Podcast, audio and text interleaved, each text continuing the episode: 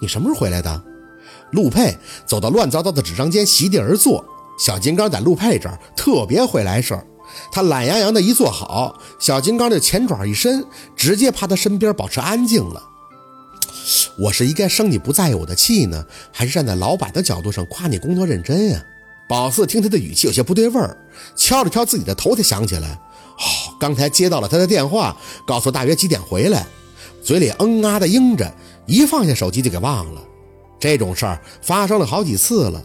本身他这回来的时间就不固定，有的时候是七点，有的时候是八点，有的时候呢晚上还有应酬，什么旅游局的各种局，听杨助理说的都嫌闹腾。能做的就是等他半夜回来，看他半醉不醉的，问他喝没喝多，难不难受。陆佩习惯逗，一听这么说，就抱着宝子说饿。当时呢还以为他真饿，颠颠的就厨房给他下一碗面条。端上来以后，这家伙洗完了澡，自己的酒也解得差不多了，看着宝四就笑，真是莫名其妙。不是说饿吗？不吃啊！他眼底璀璨，柔声的说吃。宝四呢，就拄着下巴坐在他对面，生生的看着他，把那一时激动、着急显摆、没控制住量的超大碗面条给吃光了。胃胀不胀是不知道，但是看他吃完，宝四心里是特别满足的。结果一回头，这就掉坑里了。这家伙只要是回来晚了，就给他打电话，准备给他下面条吃。主要是宝四后来也坦白了，复杂的真不会做，最拿手的也就是下个面条。他大咧咧的点头，好啊，你拿手什么我就吃什么，你做的我不挑。宝四系围裙时还暗自分析了一下，得出的结论呢，就是自己活该，挖的坑自己跳，还能怪别人？敲了敲头，哎呦，忙忘了。一会儿给你做饭吃。说着，有些激动地拿起这张纸，指向画的那个月亮。来，你先看这个，这是我得出的风水局结论。陆佩扫了一眼，淡笑着看。嘿，这怎么讲？镰刀煞呀！宝四兴冲冲地解释。哎，你看啊，月亮这边是弓形，正好可以搁向巽位的屠宰场，血腥凶气立马解除。而且呢，你还叫陆星月，我是不是特别有才？陆佩的眉毛微挑，我。是你呀，咧着嘴看的，手还在那画了简单的月亮上比划，正面可以镶嵌镜面玻璃，这样就能解开那水显煞气。陆佩点头，有些认真的应着。嗯，那乾坤之说呢？我记得秦森不是说要阴阳平衡吗？一语中的，宝四没声了。最近整个人几乎都要钻进那屠宰场的怪圈里边了。关于这乾坤，倒是没多加考量。他这么一提，这才发现这个月亮形装饰建筑的大漏洞，上边弯弯的有一个尖角，尖头呢还会正对着酒店本身，就相当于手指上的刀枪刺儿。虽然不破局，但总不舒服。况且这一数尖头为钱，这东西出来还是阳的，等于在火盆里又加了几块炭，达不到阴类建筑的效果就算了，它也不能生水，更别提什么润阴了。所谓是固头不固定。大概说的就是宝四吧。头顶的发丝一软，转过脸，陆佩不在意的笑笑：“哼，你要是喜欢月亮，老子就弄它，干嘛不高兴啊？”叹出口气，揉皱手里的纸：“哎，这个不行，好几天了都没个想法。陆佩，我是不是……啊？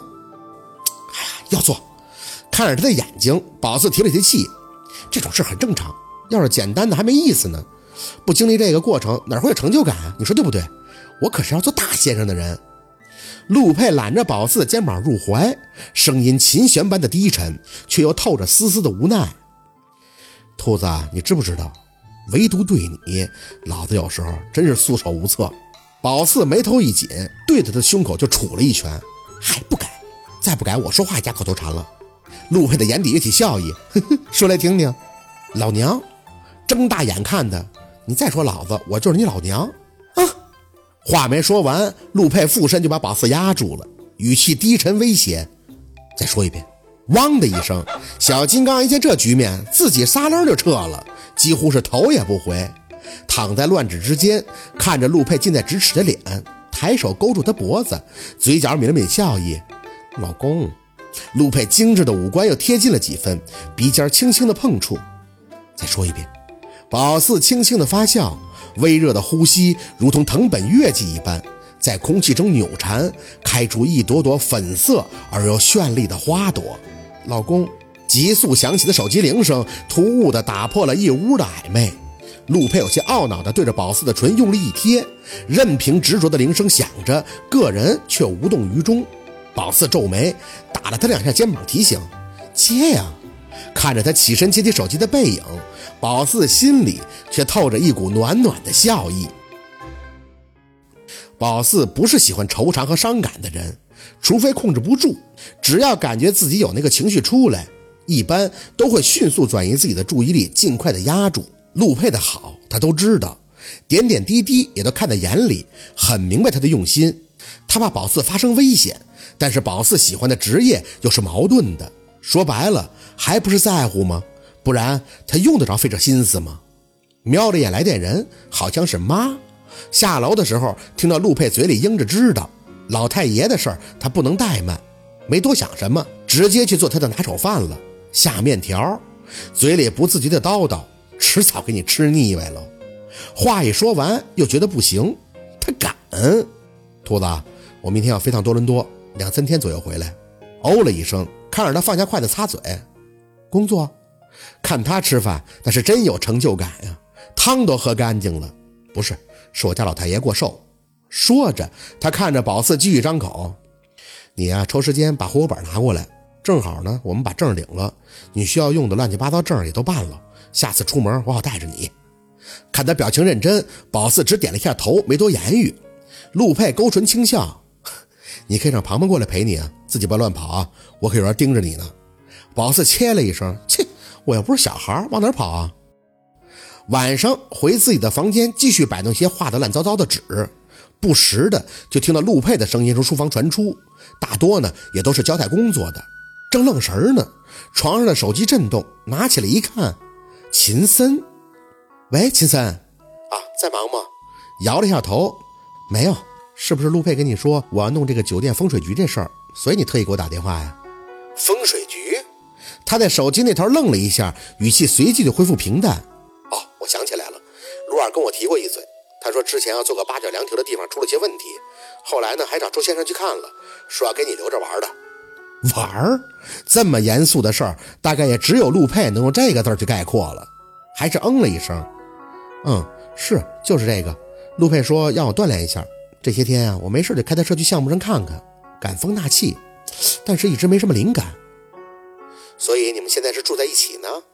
他话一出口，自己就立马接到：“哦，抱歉，我好像多嘴了。这段时间啊，我跟陆二一直分头忙，也就是等着这次老太爷寿辰的时候见个面了。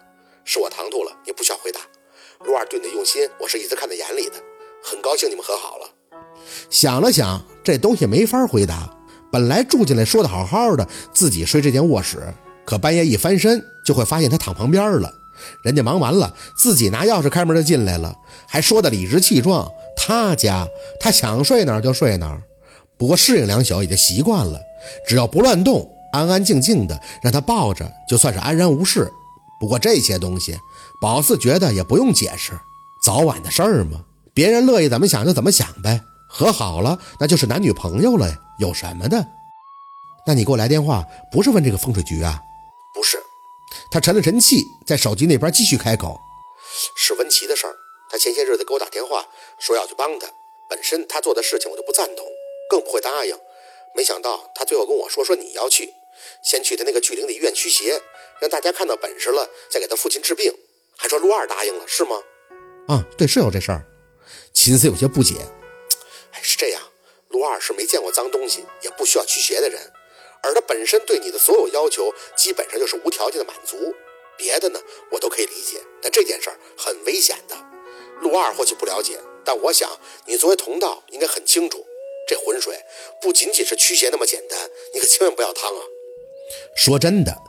自打上次因为他爸那事儿以后，宝四对秦森多少也算是有些想法的。但现在接到这通电话，清楚他是真的把宝四当朋友的。嗯，我知道有危险，可是又不是我一个人，撑死了也就受点伤，不至于闹出人命的。我得去做，不然我什么时候能为自己证明啊？先生的时机有的是，属于你的自然会让你有所感受。这不是你的，这个我就感受到了呀，还感受的很强烈呢，不然我不会这么执着的。本能这个事儿怎么去说呀？秦森平寡的语气透着些微的无奈。是这样，你听我说，文琪之前给我打电话的时候就讲过，那医院本身就空了六七十年，脏怨气很重的。他们聚灵就浪费了很多的钱，里面呢一直要往外跑，所以就找了很多的法师困阻，不让脏东西出来。不用想都知道里边的怨念之气现在会有多强。就算他说了会保证安全，你最后相安无事，他爸那病也看不好的。之前又不是没找人看过，为什么拖到现在呢？温琪这事儿很复杂，你就不要掺和了。宝四挠了挠头，啊，我懂你意思，这些东西我都知道，我只想去见识见识。如果局面我真搞不定，那我也不会冒失的。我只是想先去看看而已。跟谁聊得这么热闹？抬眼看见陆佩不急不缓地走进来，嘴里应了一声：“啊，秦森。”秦森，陆佩的嘴角跃起了一丝说不清道不明的笑意，很自然地接过手机，放到自己的耳边。怎么不给我来电话呀？我吃醋了，知道吗？说着，他单手插兜，又转个身走出去了。微带着笑意的声音隐隐地传出。宝四是没想太多，文琪这事儿是打定主意一定要去做的。拿起图纸又看了一会儿，直到陆佩没事人一样的回来，直接出口：“这事你不变卦吧？”陆佩坐在床边，带着笑意的眼底有些复杂。你说呢？宝四有点急。你不能变卦，这件事我打从文琪那回来就一直准备了，我想做。陆佩没说话，见他的脸色有些不好，赶忙爬上床，抬起胳膊从后边圈住他的脖子，软语的磨叨：“你说过我喜欢做什么就做什么的，对不对？不会有事儿的，真的不会有事儿的。”好。今天的故事就到这里了，感谢您的收听。喜欢听白好故事更加精彩，我们明天见。